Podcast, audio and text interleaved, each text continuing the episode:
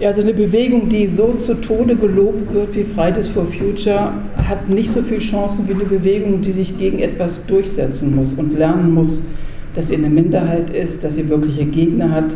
Also solange man denkt, ähm, alle Erwachsenen sind doch irgendwie lieb, man muss sie nur aufklären, die wissen das eigentlich alles nicht, was da mit dem Klima passiert.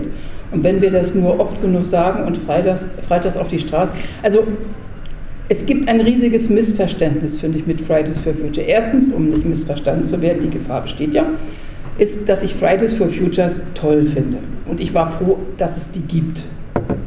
Aber relativ bald hat man dann, und das war sehr typisch, die Medien haben sich die fernsehtauglichen, hübschen jungen Frauen gegriffen vor die Mikros geholt. Man sah die dann auch die eine auf einer Parteitagsbühne der Grünen. Ich dachte, was hat die denn da verloren? Wenn das wirklich eine rebellische Bewegung ist, lässt man sich nicht so fix vereinnahmen.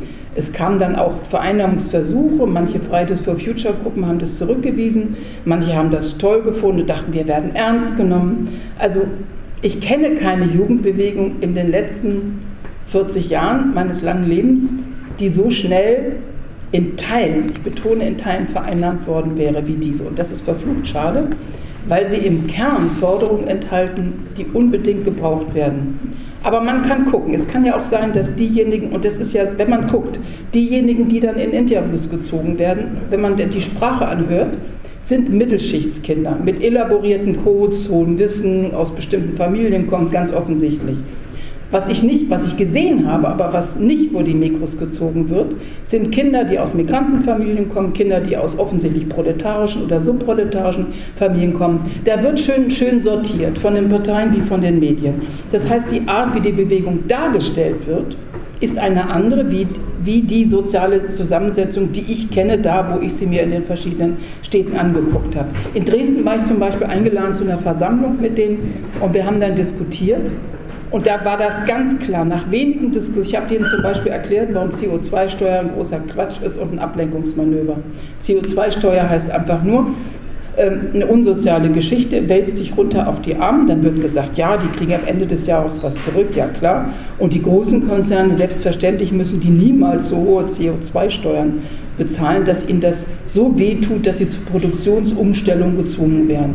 Und die einzige Chance, wenn die These richtig ist, und ich halte sie für richtig, dass es eine Klimakatastrophe ist und kein kleines Problem, ist, dass du rangehst an die Produktionsbereiche Metall, Chemie, Agrarindustrie, Nahrungsmittelproduktion, Verkehrsorganisation, dass du da rangehst, wo die Ursachen gemacht werden. Und dann kommst du sehr schnell auf die Frage, dass du das stofflich, materiell ändern musst.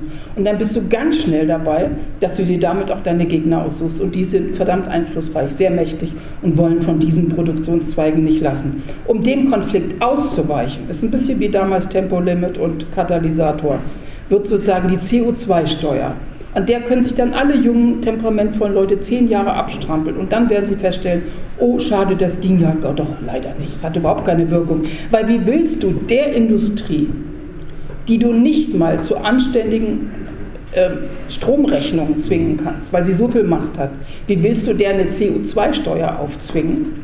die wirksam wäre und sie zu Produktionsänderungen zwingt. Das funktioniert ja logisch schon mal gar nicht. Was sind denn Produktionsänderungen?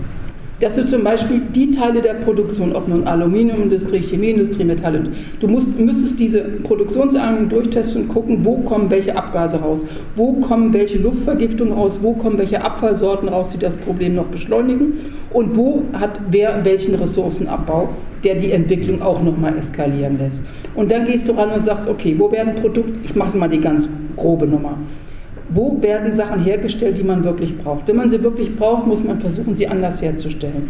Wenn man Sachen nicht braucht, zum Beispiel, wer braucht wirklich eine lebensgefährliche Bauxitabbau in Australien, die die Anwohner richtig krank macht, nur damit wir hier unser Käsebrot einpacken können. Ist doch Schwachsinn. Und die kriegen riesige Strompreisnachlässe. Wenn du, diese, wenn du an diese Logik rangehst, aber das hieße ja Kapitalismuskritik. Und das ist ja mit den Grünen nicht zu machen und mit der SPD eigentlich auch nicht, auch wenn Herr Kühnert manchmal schöne Sätze sagt.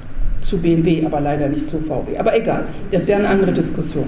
So, das heißt, die Grünen sind die Partei, um es mal kurz und grob zu sagen, die die Funktion hat, ob sie es nun wissen oder nicht, ist mir ganz egal, zu vermeiden, dass man rangeht an die kapitalistische Produktionsweise. Die sind Konsum, da muss man sorgfältiger einkaufen und getrennt Müll sammeln und die Pullover nur pflanzlich färben und die Tiere lieb halten und ich weiß nicht was alles. Aber man geht nie ran an die Produktion und da kommen die Emissionen her, die am meisten schaden. Das ist das Problem. Darauf würde ich orientieren und ich habe das Gefühl, dass innerhalb dieser Bewegung Extinction Rebellion der Ansatz kritischer ist und ein bisschen hartnäckiger. Und vielleicht findet ihr einen Teil von Fridays for Future da auch hin. Da würde ich, also ich habe da mit so vielen klugen jungen Leuten geredet, ich würde da nur für einen bestimmten Teil sagen, die sind irgendwann alle Mitglied der Grünen Partei und kannst vergessen, da kommt nichts mehr. Aber ein Teil davon, man muss den ja nicht, ein Teil davon wird schon da landen. Die werden dann in drei oder in fünf Jahren merken, dass sie falsch orientiert waren. Wir haben doch auch alle nicht von über Nacht politisches Bewusstsein gehabt.